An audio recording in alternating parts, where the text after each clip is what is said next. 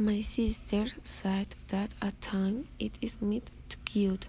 My mom said that she used to very ugly, but that she became very beautiful. My cousin said that before having all those tattoos and transformation, she must very cute.